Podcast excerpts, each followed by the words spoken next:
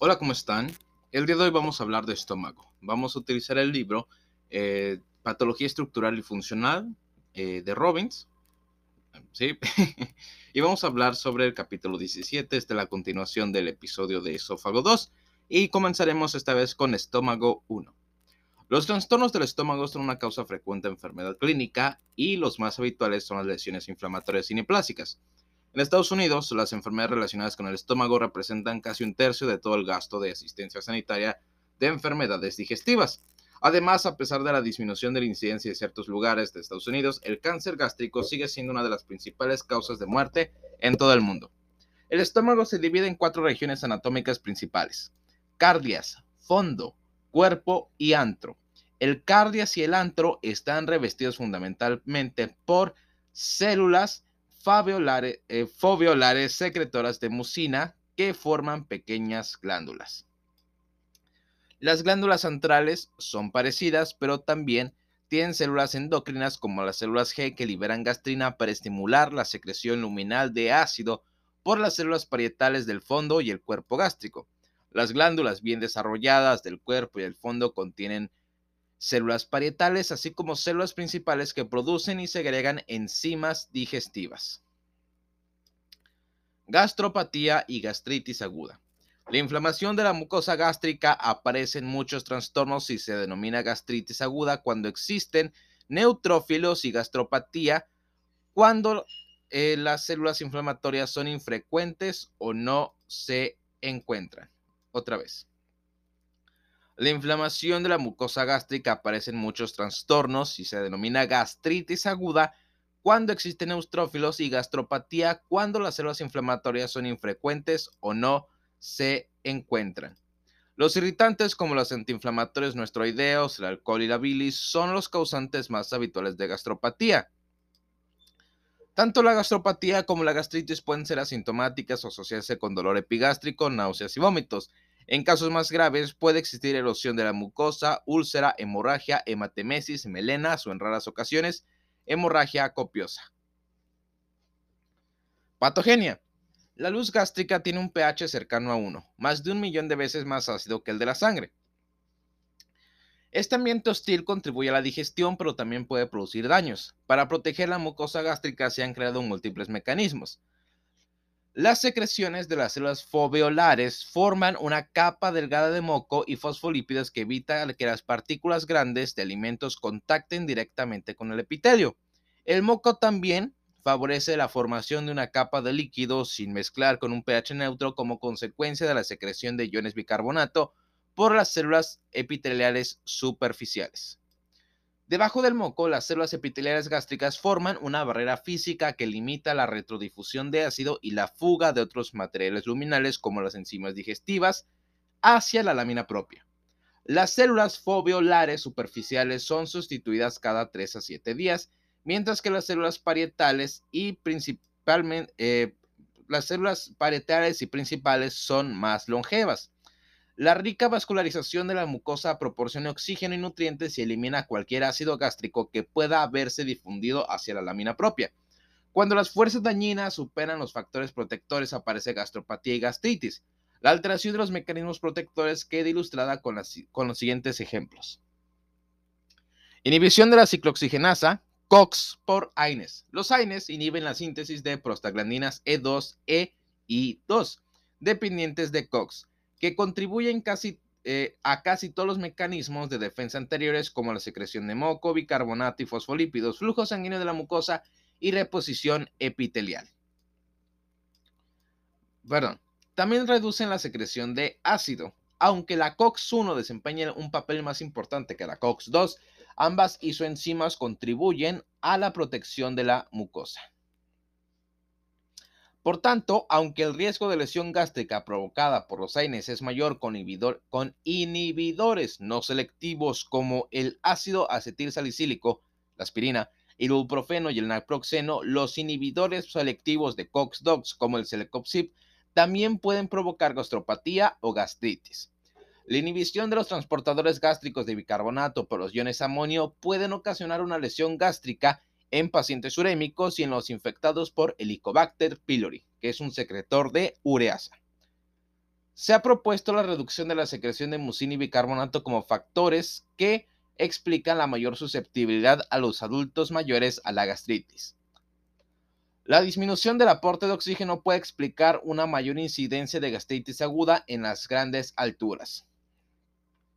La ingestión de productos químicos fuertes, en concreto ácidos o bases, ya sea de forma involuntaria o como intento de suicidio, produce graves lesiones gástricas. El daño celular directo también contribuye a la gastritis provocada por el consumo de alcohol, AINES, radioterapia y quimioterapia. La sustancia que inhibe la síntesis de ADN o el aparato mictótico como las que se utilizan en la quimioterapia antineoplástica, pueden ocasionar daño mucoso generalizado al inhibir la renovación epitelial. Morfología. Desde el punto de vista histológico, la gastropatía y la gastritis aguda leve pueden resultar difíciles de reconocer ya que la lámina propia muestra solo un edema moderado y una ligera congestión vascular. Ah, perdón. un ya que muestra una ligera muestra un edema moderado y una ligera congestión vascular. El epitelio superficial está indeme, pero a menudo existe una hiperplasia de células foveolares con perfiles característicos de sacacorchos y proliferación epitelial. En la gastritis se pueden encontrar neutrófilos entre las células epiteliales o dentro de la luz de las glándulas mucosas. La lámina propia contiene solo unos pocos linfocitos y células plasmáticas. La presencia de neutrófilos por encima de la membrana basal en contacto directo con las células epiteliales es anómala en todas las regiones del tubo digestivo e indica una inflamación activa o en este caso una gastritis, más que una gastropatía. Ok. Se prefiere el término inflamación activa sobre inflamación aguda, ya que los neutrófilos pueden estar presentes en, eh, presentes en estados de enfermedad tanto agudos como crónicos. Por lo tanto, Dentro del tubo digestivo, el término agudo se refiere a la duración de la enfermedad más que al patrón inflamatorio. A medida que progresa el daño, las erosiones, es decir, las lesiones superficiales de la mucosa, se acompañan de infiltrados neutrófilos y exudado que contiene fibrina dentro de la luz. La hemorragia puede ocasionar puntos oscuros dentro de la mucosa hiperémica. La erosión y la hemorragia coincidentes se denominan gastritis hemorrágica erosiva aguda, aunque es posible que se encuentren eh, denudadas grandes áreas de la superficie gástrica, la afectación suele ser superficial. Ok, continuemos con enfermedad de la mucosa relacionada con el estrés. La enfermedad de la mucosa relacionada con el estrés aparece en pacientes con traumatismos graves, quemaduras extensas, enfermedad intracraneal cirugía mayor, enfermedad grave y otras formas de sobrecarga fisiológica intensa. En algunos casos, las úlceras relacionadas con el estrés reciben nombres específicos según la situación y las asociaciones clínicas. Por ejemplo, las úlceras gastroduodenales agudas son más frecuentes en situaciones de shock, septicemia o traumatismos graves. Las úlceras de Curlin aparecen en la porción proximal del duodeno en el contexto de quemaduras traumatismos graves. Las úlceras de Cushing son úlceras gástricas, duodenales y esofágicas que afectan a personas con enfermedad intracraneal. No sé por qué siento que esto va a venir en el examen. Muy bien. Patogenia. La patogenia de la lesión de la mucosa gástrica relacionada con las agresiones suele estar relacionada con la isquemia local. Esto puede deberse a la hipotensión general o reducción del flujo sanguíneo producido por la vasoconstricción visceral provocada por sobrecarga. La regulación al alza y el aumento de la liberación del vasoconstrictor de endotelina 1 también contribuyen a la lesión isquémica de la mucosa gástrica. Se cree que las lesiones asociadas a un traumatismo intracraneal son producidas por la estimulación directa de los núcleos vagales, lo que provoca una hipersecreción de ácido gástrico. La acidosis generalizada, un hallazgo frecuente en estos eh, contextos, también puede contribuir a la lesión de la mucosa al disminuir el pH intracelular de la célula de la mucosa y reducir con esto el gradiente de pH que favorece la eliminación del ácido que ha retrodifundido a la lámina propia. Morfología. Las lesiones de la mucosa gástrica relacionada con el estrés varía desde erosiones superficiales hasta lesiones que penetran en la mucosa. Las úlceras son redondeadas de menos de un centímetro de diámetro y tienen una base que con frecuencia se tiñe de marrón a negro por la digestión ácida de la sangre extravasada. A diferencia de las úlceras pépticas, que suelen ser solitarias y localizadas en el antro, las úlceras gastroduodenales agudas se encuentran en cualquier parte del estómago y suelen ser múltiples. A nivel microscópico, las úlceras gastroduodenales agudas están bien delimitadas con mucosa contigua relativamente normal. Puede existir serositis, pero es importante recordar que no se produce la cicatrización ni el engrosamiento de los vasos sanguíneos que caracterizan a las úlceras pépticas crónicas. La curación con reepitelización completa se produce en días o semanas después del tratamiento satisfactorio de la enfermedad subyacente. Características clínicas. La mayoría de los pacientes en estado crítico ingresados en las unidades de cuidados intensivos hospitalarios presentan datos histológicos de daño de la mucosa gástrica. La hemorragia de esta lesión es suficientemente intensa como para necesitar transfusiones de eritrocitos en el 1 a 4% de los casos. También pueden producirse otras complicaciones como la perforación. Los inhibidores de la bomba de protones profilácticos permiten mitigar el impacto de la úlcera gastroduodenal aguda pero el determinante más importante del pronóstico clínico es la capacidad de corregir la enfermedad subyacente. Las causas de hemorragia gástrica no, relacionadas con el estrés son dos afecciones siguientes. La primera es la lesión de Dilafoy. Dilafoy. Dilafoy. Espero que se haya dicho bien. La lesión de Dilafoy es una arteriola eh, submucosa anómala que suele encontrarse en la curvatura menor del estómago cerca de la unión gastroesofágica. La erosión del epitelio suprayacente puede provocar una hemorragia gástrica recidivante que cuando suele ser autolimitada puede ser abundante. El uso de un NINES puede aumentar el riesgo de hemorragia. La segunda enfermedad es la ectasia vascular antral gástrica, EVAC, que provoca un 4% de las hemorragias digestivas altas distintas de las varicosas. Puede reconocerse en endoscopia como franjas longitudinales de mucosa erito edematosa que se alternan con una mucosa más pálida y menos gravemente dañada y en ocasiones se denomina estómago de sandía. Las franjas, eritematosas se deben a la existencia de vasos mucosos ectásicos. En el estudio histológico, la mucosa central muestra una gastropatía reactiva con capilares dilatados que contienen trombos de fibrina. Aunque la mayoría de las veces es idiopática, la EVAC es decir, la ectasia vascular antral gástrica, puede asociarse a cirrosis y esclerosis sistémica. La hemorragia recidivante puede ocasionar un resultado positivo de la prueba de sangre ocultaneses y provocar una anemia ferropénica. Nice. Muy bien, gastritis crónica y sus complicaciones. La gastritis crónica está producida con mayor frecuencia por una infección por Helicobacter pylori. Otras causas son gastritis autoinmunitaria, lesión por radiación, reflujo biliar crónico, lesión mecánica, por ejemplo, una sonda nasogástrica permanente, y afectación por enfermedades sistémicas como la enfermedad de Crohn, la, la amiloidosis o la enfermedad del injerto contra el huésped. En relación con la gastritis aguda, los síntomas asociados con gastritis crónica suelen ser menos graves, pero más persistentes. Las náuseas y el dolor de la parte alta del abdomen son típicos, a veces con vómitos, pero la hematemesis es poco frecuente. Gastritis por Helicobacter pylori. Helicobacter pylori son bacilos de forma helicoidal o curva presentes en las muestras de biopsia gástrica de casi todos los pacientes con úlceras duodenales, así como en la mayoría de las personas con úlceras gástricas o gastritis crónica. En la mayoría de los casos, la infección aguda por Helicobacter pylori no produce síntomas suficientemente como para consultar a un médico. Es la gastritis crónica la que finalmente hace que el individuo busque tratamiento. Los microorganismos de Helicobacter pylori están presentes en la mayoría de las personas con gastritis crónica antral. Epidemiología. En Estados Unidos, la infección por Helicobacter pylori se asocia a la pobreza, el hacinamiento doméstico, un bajo nivel de formación, la residencia en áreas rurales, el nacimiento fuera de Estados Unidos y la edad superior a 60 años. La prevalencia de la infección también es mayor en las personas de etnia afroamericana o americanos de origen mexicano, así como en algunas poblaciones de inmigrantes. Los seres humanos son los principales portadores, lo que hace pensar que la transmisión es principalmente por vía fecal oral.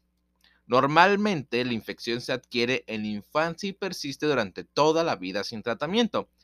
La mejora en el saneamiento explica la notable reducción de las tasas de infección por Helicobacter pylori entre los jóvenes. En países con muchos recursos, la infección por Helicobacter pylori es poco frecuente. En la actualidad, antes de los 10 años, se encuentra solo en el 10% de los que tienen entre 18 y 30 años, pero está presente hasta en un 50% de los mayores de 65 años. De ello se deduce que el entorno durante la infancia es un factor de riesgo crítico para la colonización por Helicobacter pylori. Patogenia.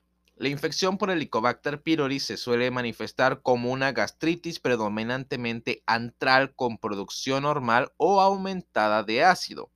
Cuando la inflamación permanece limitada al antro, el incremento moderado de la producción local de gastrina puede aumentar la masa de células parietales dentro del cuerpo gástrico e incrementar la secreción de ácido que conduce a un mayor riesgo de enfermedad ulcerosa péptica gástrica o duodenal. Por otra parte, la gastritis de larga duración por Helicobacter pylori puede evolucionar hasta afectar al cuerpo y al fondo gástricos. Esto puede dar lugar a una gastritis atrófica con reducción de la masa de células parietales y metaplasia intestinal. A diferencia de la gastritis autoinmunitaria, que vamos a ver más adelante, la atrofia provocada por Helicobacter pylori no se asocia a autoanticuerpos y suele ser irregular. La pérdida de células parietales provoca una menor secreción de ácido que a su vez estimula la producción de gastrina. Sin embargo, dado que en algunas células parietales sobreviven, la limitación de la secreción de ácido continúa y el incremento de gastrina no es tan importante como lo observado en la gastritis autoinmunitaria. No obstante, la disminución de la secreción de ácido en la gastritis por Helicobacter pylori con atrofia reduce el riesgo de úlceras gástricas y duodenales. Esto da lugar a una relación inversa entre el adenocarcinoma gástrico que se asocia con atrofia y metaplasia intestinal y las úlceras duodenales que se asocian con una mayor secreción de ácido. Los microorganismos de Helicobacter pylori se han adaptado al nicho ecológico proporcionado por el moco gástrico. Su virulencia está vinculada a los siguientes factores. Flagelos, que permiten que la bacteria sea móvil en moco viscoso. Ureasa, que permite que genera, perdón, amoníaco a partir de la urea endógena y por lo tanto incrementa el pH gástrico local y mejora la supervivencia bacteriana. Adesinas, que mejoran la adherencia bacteriana a las células foveolares superficiales, toxinas como el gen A asociado a la citotoxicidad. La variación de estos y otros factores bacterianos está estrechamente relacionado con el pronóstico. Por ejemplo, el gen eh, A asociado a citoxina, el CAC-A, está presente en el 50% de los aislados de Helicobacter pylori en general, pero en el 90% de los aislados de Helicobacter pylori en poblaciones con una mayor prevalencia de cáncer gástrico. Esto puede verse en parte a que las cepas que expresan CAC-A colonizan el cuerpo gástrico y provocan la secreción de citocinas proinflamatorias, atrofia y metaplasia intestinal con mayor eficacia que el Helicobacter pylori negativo para CAC-A. Ok. Los factores del huésped también desempeñan un papel importante en el pronóstico de la infección por Helicobacter pylori. Los polimorfismos genéticos que conducen a un aumento de la expresión de las citocinas proinflamatorias como el factor de necrosis tumoral y la interleucina 1B, una disminución de la expresión de citocinas antiinflamatorias de la interleucina 10, parecen estar asociadas con la aparición de pangastritis, atrofia, metaplasia intestinal y cáncer gástrico. La evolución de la gastritis por Helicobacter pylori es, por tanto, el resultado de la interacción entre las defensas de la mucosa gastroduodenal, la respuesta inmunitaria del huésped y los factores de virulencia bacterianas. Morfología. Por lo general, las muestras de biopsia gástrica demuestran la presencia de Helicobacter pylori en individuos infectados. El microorganismo se concentra dentro del moco superficial que recubre las células epiteliales de las regiones de la superficie y el cuello. La distribución suele ser irregular, con áreas de intensa colonización contiguas a otras con escasos microorganismos. Los microorganismos se demuestran más fácilmente con inmunotinciones o tinciones histoquímicas. El antro es el sitio de biopsia preferido para la evaluación de la gastritis por Helicobacter pylori, porque se infecta con mayor frecuencia. En la colonización intensa también se pueden encontrar microorganismos en la mucosa oxíntica, productora de ácido del fondo y del cuerpo. La mucosa antral infectada por el Helicobacter pylori suele ser eritematosa y presenta un aspecto tosco o incluso nodular. El infiltrado inflamatorio contiene una gran cantidad de células plasmáticas, a menudo en grupos o sábanas, dentro de la lámina propia superficial. Esta se acompaña de un mayor número de linfocitos, macrófagos y neutrófilos dentro de la lámina propia, los neutrófilos se infiltran a través de la membrana basal y se acumulan en las luces de las glándulas gástricas o criptas para crear abscesos crípticos. Cuando son intensos, los infiltrados inflamatorios pueden determinar el engrosamiento de las rugosidades, limitando el aspecto endoscópico de los cánceres iniciales. Con frecuencia, existen agregados linfocíticos, algunos con centros germinales, y representan un tejido linfoide asociado a mucosa, MALT, con riesgo de transformarse, en un linfoma. Por tanto, la gastritis crónica por Helicobacter pylori se asocia a un mayor riesgo de adenocarcinoma, linfoma y linfoma gástricos. Perdón. Características clínicas. Los cambios observados en la gastritis atrófica por Helicobacter pylori a veces se denominan gastritis atrófica metaplásica ambiental, para distinguirla de la gastritis atrófica metaplásica autoinmunitaria, que se describe a continuación. Además de la identificación histológica del microorganismo, se han ideado, varias pruebas diagnósticas incruentas, como la serología para anticuerpos contra el Helicobacter pylori, la detección fecal de bacterias y la prueba de urea en el aliento, que es positiva por el amoníaco producido por la ureasa bacteriana. Otras pruebas diagnósticas realizadas en biopsias son las pruebas rápidas de ureasa, el cultivo bacteriano o la detección de ADN del Helicobacter pylori mediante la reacción en cadena de la polimerasa, PCR. Los tratamientos eficaces de la infección por el Helicobacter pylori incluyen combinación de antibióticos e inhibidores de la bomba de protones. Los individuos con gastritis por Helicobacter pylori suelen mejorar después del tratamiento, aunque pueden producirse recaídas tras una erradicación incompleta o reinfecciones, sobre todo en regiones con altas tasas de colonización endémica. Gastritis atrófica autoinmunitaria. A diferencia de la gastritis asociada a Helicobacter pylori, la gastritis atrófica autoinmunitaria normalmente respeta el antro y suele eh, suele acompañarse de una acusada hipergastrinemia. Representa menos del 10% de los casos de gastritis crónica y tiene una prevalencia estimada del, 25, del 2% de los mayores de 60 años.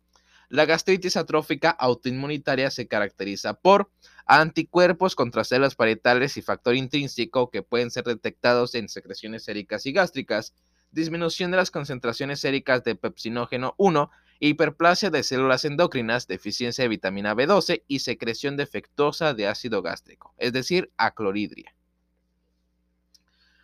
Patogenia. La gastritis atrófica autoinmunitaria se asocia a la pérdida de células eh, parietales responsables de la secreción de ácido gástrico y de factor intrínseco. La ausencia de producción de ácido estimula la liberación de gastrina, lo que provoca una hipergastrinemia e hiperplasia de las células G antrales productoras de la gastrina. La pérdida de factor intrínseco da lugar a una absorción ileal defectuosa de vitamina B12 que en última instancia conduce a una deficiencia de vitamina B12 y anemia perniciosa. La elevada frecuencia de la metaplasia intestinal asociada ha dado lugar al término gastritis atrófica metaplásica autoinmunitaria. Los linfocitos TCD4 activados dirigidos contra los componentes de las células parietales como la adenosina trifosfatasa de hidrógeno y potasio se consideran las principales células responsables de las lesiones de la gastritis atrófica autoinmunitaria.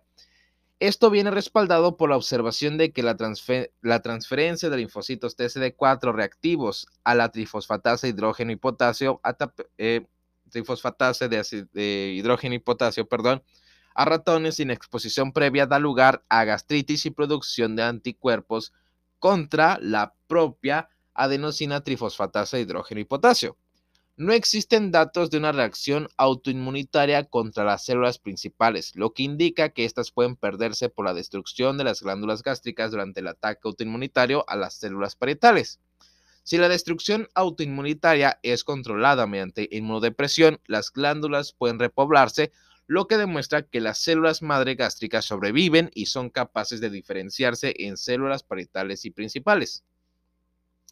Los autoanticuerpos contra los componentes de las células parietales, sobre todo la trifosfatasa de hidrógeno y potasio o bomba de protones y el factor intrínseco, están presentes hasta en el 80% de los pacientes con gastritis atrófica autoinmunitaria. Sin embargo, no se cree que estos anticuerpos sean patógenos por, eh, porque ni el factor intrínseco segregado ni la bomba de protones orientada hacia la luz son accesibles a los, a los anticuerpos circulantes y la transferencia pasiva de estos anticuerpos no produce gastritis en animales de experimentación. Morfología. La gastritis atrófica autoinmunitaria se caracteriza por un daño difuso de la mucosa oxíntica, productora de ácido dentro del cuerpo y del fondo. Normalmente el antro y el cardias están respetados. Con la atrofia difusa, la mucosa oxíntica del cuerpo y el fondo aparece notablemente adelgazada y se pierden los pliegues rugosos. Si la deficiencia de vitamina B2 es grave, se produce un aumento de tamaño nuclear, un cambio megaloblástico dentro de las células epiteliales. Puede existir neutrófilos, pero el infiltrado inflamatorio suele estar compuesto por linfocitos, macrófagos y células plasmáticas, a menudo junto con agregados y folículos linfoides. A diferencia de la inflamación de la lámina propia superficial, típica de gastritis por Helicobacter pylori, en la gastritis atrófica autoinmunitaria la inflamación es, es más profunda y se encuentra centrada en las glándulas gástricas. La pérdida de células parietales y principales puede ser extensa. Cuando la atrofia es incompleta, los islotes residuales de mucosa oxíntica pueden ofrecer el aspecto de múltiples pólipos o nódulos pequeños. En otras áreas, pequeñas elevaciones de la superficie pueden representar focos de metaplasia intestinal, caracterizada por la presencia de células caliciformes y células cilíndricas absorbentes. Suele existir hiperplasia de células endocrinas y de tipo enterocromafín. En raras ocasiones, la hiperplasia de células de tipo enterocromafín, las células endocrinas puede evolucionar para formar tumores neuroendocrinos, carcinoides pequeños, multicéntricos y bien diferenciados. Características clínicas. Los anticuerpos contra células parietales y el factor intrínseco aparecen dos a tres décadas antes de la aparición de la atrofia gástrica y otras complicaciones como la anemia perniciosa. Por tanto, la evolución de la enfermedad clínicamente evidente es lenta.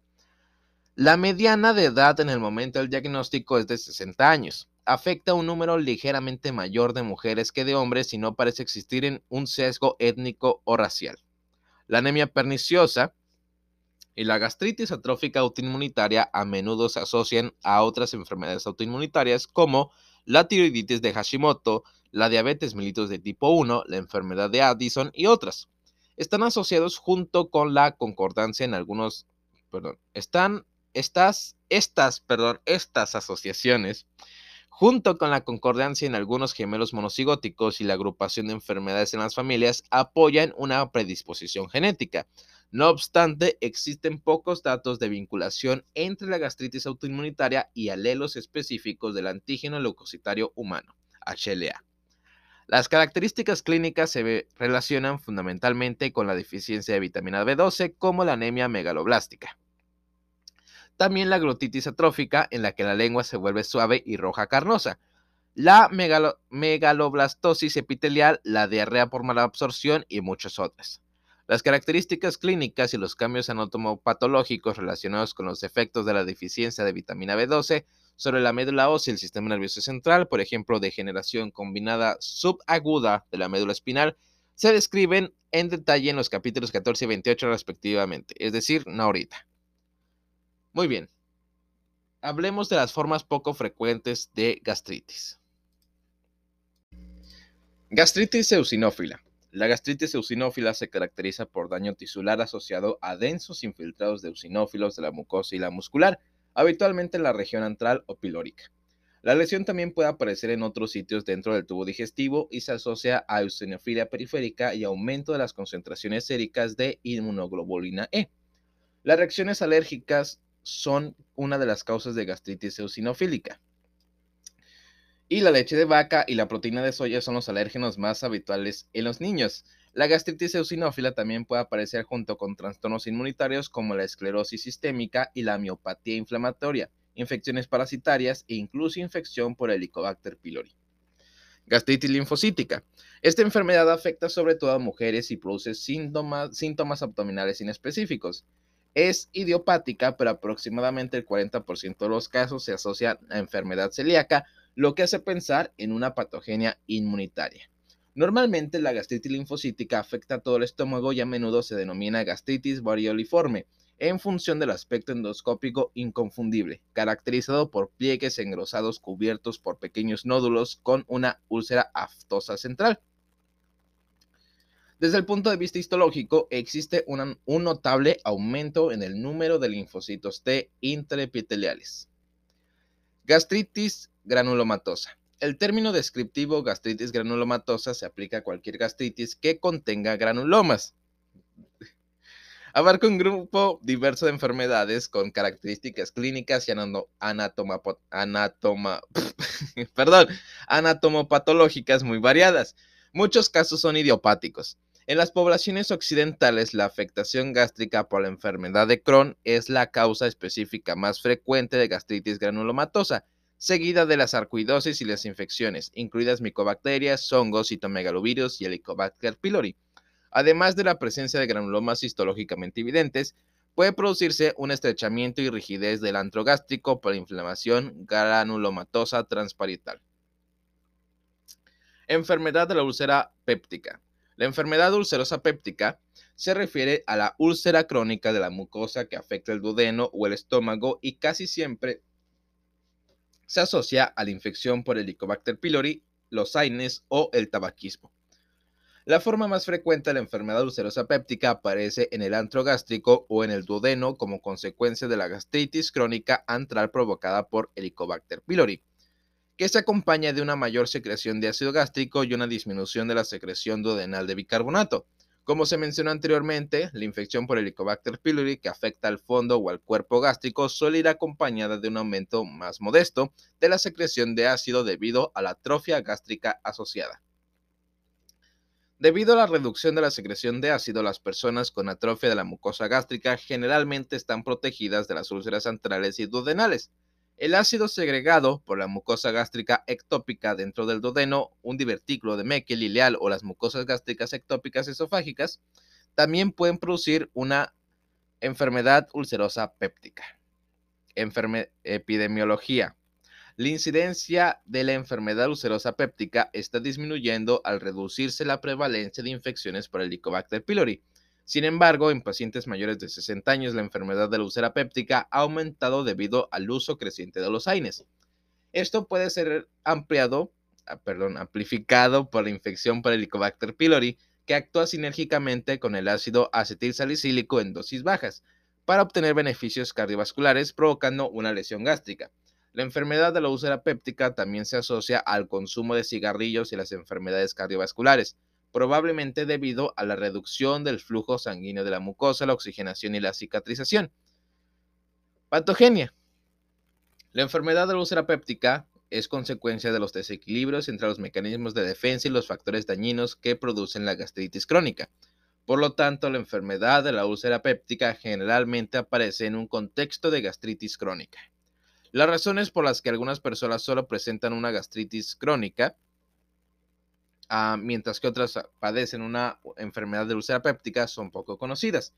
Sin embargo, al igual que con, que con la gastritis por Helicobacter pylori, es probable que estén implicados factores del huésped, así como la variación en el poder patogénico de las cepas bacterianas. Morfología. Las úlceras pépticas aparecen en el contexto de la gastritis crónica, pero se encuentran con mayor frecuencia en la porción proximal del duodeno, a unos pocos centímetros de la válvula pilórica. La metaplasia foveolar, en la que están presentes células mucosas del tipo gástrico, Es habitual en la enfermedad péptica duodenal crónica y puede ser una respuesta protectora, ya que los epitelios gástricos son menos sensibles al ácido que los epitelios intestinales. Las úlceras pépticas gástricas se localizan en forma predominante a lo largo de la curvatura menor cerca del límite entre el cuerpo y el antro. Las úlceras pépticas son solitarias en más del 80% de los pacientes y forman una lesión redondeada a ovalada claramente en sacabocados. El margen de la mucosa suele encontrarse al mismo nivel que la mucosa circundante, pero puede sobresalir en la base, sobre todo en el lado proximal. Por el contrario, los márgenes sobreelevados son más característicos de los cánceres. La profundidad de la úlcera se correlaciona con el, diámetro y la, y la perdón, la profundidad de la úlcera se correlaciona con el diámetro y la extensión profunda la profundidad de las úlceras se correlaciona con el diámetro y la extensión profunda puede estar limitada por la muscular propia gástrica gruesa, el páncreas adherido, la grasa epiploica o el hígado. La perforación hacia la cavidad peritoneal es una urgencia quirúrgica que puede ser detectada como aire libre debajo del diafragma en radiografías abdominales en posición vertical. La base de las úlceras pépticas es lisa y limpia como consecuencia de la digestión péptica del exudado. Las úlceras activas pueden estar revestidas por una fina capa de restos fibrinoides con un infiltrado inflamatorio predominantemente neutrófilo. Debajo, el tejido de granulación, con vasos inmaduros, leucocitos mononucleares y una cicatriz fibrosa o colágena, forma la base de la úlcera. Dentro del área cicatrizada, los vasos más grandes normalmente están engrosados y en ocasiones trombosados. El sangrado de estos vasos puede producir una hemorragia potencialmente mortal, la cicatrización puede afectar a todo el espesor de la pared y hacer que la mucosa circundante forme pliegues que se irradian hacia afuera. Características clínicas. Normalmente los casos de úlceras pépticas acuden a consulta clínica con ardor o dolor epigástrico. Otros pacientes presentan anemia ferropénica, hemorragia o perforación. El dolor tiende a aparecer una a tres horas después de las comidas durante el día y empeora por la noche, generalmente entre las 11 y las 2 de la mañana, y se alivia con, alcalis, con alcalices o alimentos. Las náuseas, los vómitos, la distensión abdominal, los eruptos y la adelgazamiento considerable son otras manifestaciones. En las úlceras penetrantes, el dolor se puede referir a la espalda, el hipocondrio izquierdo o el tórax donde puede ser malinterpretado como de origen cardíaco. Los tratamientos actuales para la enfermedad de úlcera péptica tienen como objetivo la erradicación de Helicobacter pylori y la neutralización del ácido gástrico, fundamentalmente con inhibidores de la bomba de protones. También es importante retirar otras sustancias causales como los AINES, eh, incluidos los inhibidores selectivos de la ciclooxigenasa 2, que pueden interferir en la cicatrización de la mucosa. Aunque antes las úlceras pépticas eran difíciles de erradicar, la frecuencia actual de recidiva es inferior al 20% tras la eliminación satisfactoria del Helicobacter pylori. Otras complicaciones de la gastritis crónica. Atrofia mucosa y metaplasia intestinal. Como se señaló anteriormente, la gastritis crónica puede provocar una pérdida importante de masa de células parietales. Esta atrofia oxíntica se asocia con frecuencia a metaplasia intestinal, reconocida por la presencia de células caliciformes y se asocia claramente con un mayor riesgo de adenocarcinoma gástrico. El riesgo de adenocarcinoma es mayor en la gastritis atrófica metaplásica autoinmunitaria. Esto puede verse a que la acloridria de la atrofia de la mucosa gástrica permite el crecimiento excesivo de bacterias que producen nitrosinamidas cancerígenas, la metaplasia intestinal también aparece en la gastritis crónica por Helicobacter pylori, pero puede remitir tras la eliminación del microorganismo. Displasia. La gastritis crónica expone el epitelio al daño de los radicales libres relacionado con la inflamación y estímulos proliferativos como respuestas regenerativas a las lesiones y una mayor producción de gastrina, un mitógeno epitelial gástrico. Con el tiempo, esta combinación de factores estresantes puede conducir a la acumulación y la amplificación de alteraciones genéticas que dan lugar a un carcinoma. Las lesiones preinvasoras in situ pueden ser reconocidas a nivel histológico como displasia. Las características morfológicas de la displasia son variaciones en el tamaño, la forma y la orientación del epitelio junto con una textura gruesa de la, de la cromatina hipercromatismo y aumento del tamaño nuclear. La disfunción entre la distinción, perdón, entre displasia y cambios epiteliales regenerativos provocados por inflamación activa puede resultar difícil para el patólogo, ya que el aumento de la proliferación epitelial y las figuras mitóticas pueden ser numerosos en ambos casos. Una pista es que las células epiteliales reactivas maduran a medida que alcanzan la superficie de la mucosa, mientras que las lesiones displásicas permanecen inmaduras desde el punto de vista citológico. Gastritis quística. La gastritis quística es una proliferación epitelial reactiva exuberante asociada al atrapamiento de quistes revestidos de epitelio. Estos pueden encontrarse dentro de la submucosa, gastritis quística polipoidea o capas más profundas de la pared gástrica, la gastritis quística profunda. Dada la asociación con gastritis crónica y gastrectomía parcial, se supone que la gastritis quística está provocada por traumatismos, pero no están claras las razones de la aparición de quistes epiteliales dentro de porciones más profundas de la pared gástrica. Los cambios epiteliales regenerativos pueden ser importantes en el epitelio atrapado y por lo tanto la gastritis quística puede confundirse con, con un adenocarcinoma infiltrante. Ok, aquí acabamos la primera parte de lo que es estómago. Vamos a continuar en el episodio de estómago 2 con las gastropatías hipertróficas y empezaremos con la enfermedad de Menetrier.